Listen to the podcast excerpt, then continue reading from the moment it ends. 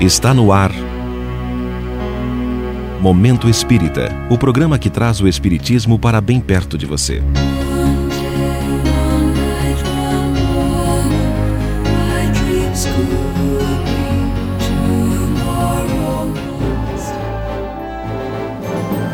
Chamada para a felicidade.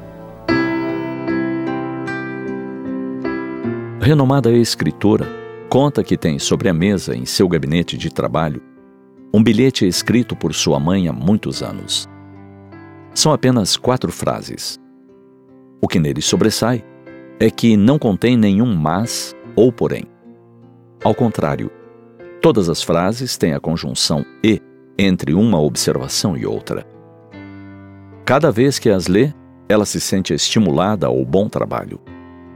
Cada frase está cheia de amor, oferecendo exemplos específicos do que significa para sua mãe e seu pai a sua atividade como escritora.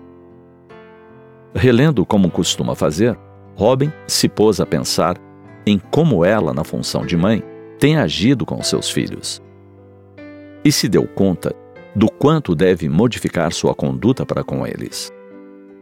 Lembrou que sua filha mais velha é sempre a primeira da turma. Seu boletim só traz nota 10. No entanto, os professores, mais de uma vez nas reuniões habituais com os pais, sugerem que ela fala demais em classe. Por isso, os cumprimentos maternos são mais ou menos assim: Parabéns, você conseguiu novamente ser a melhor. Mas será que poderia falar menos durante as aulas?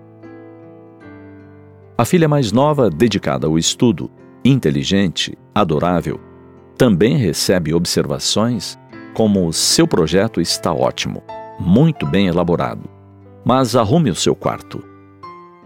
Isso porque ela costuma tratar o chão do seu quarto e do banheiro como armários. Pensando em quantas vezes deslustrou boas observações com mas e porém, Robin se pôs a reflexionar em como poderia melhorar os seus comentários. Importante lembrarmos que não basta dizer aos nossos filhos que os amamos. É preciso deixar fluir o amor.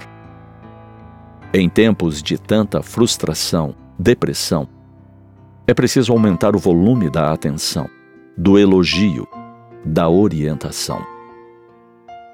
Claro que nossos filhos precisarão de correções em diversas situações. Poderia ser dessa forma. Vejo que você cometeu uma tolice Sei que é bastante inteligente para descobrir o que fez errado e melhorar da próxima vez. Excelente sua performance. Seu pai e eu estamos muito felizes pelas suas conquistas. E temos certeza de que você pode alcançar muito mais. Enfatizar a conquista porque requereu esforço. Deixar de obscurecer ou desprezar o que eles fazem. Isso azeda a felicidade deles e aumenta sua raiva.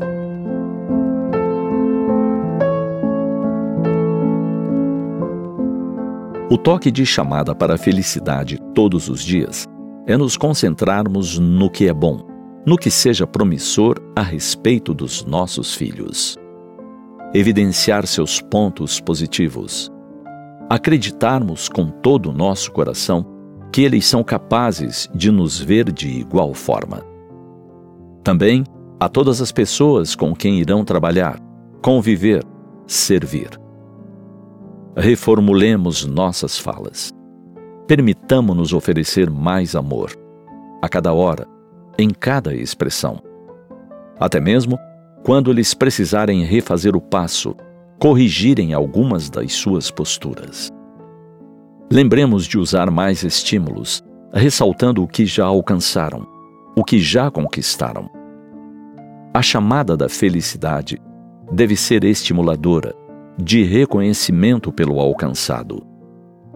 Frases positivas, sempre. Frases que traduzam nosso amor para com eles. Lembremos que o Mestre, conhecendo todas as nossas imperfeições, lançou-nos o estímulo: Vós sois deuses. Podeis fazer tudo o que eu faço, e muito mais.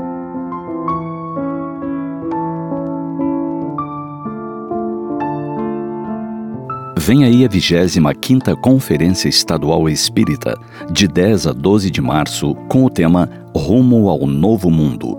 Agende-se e assista no YouTube arroba Canal FEP.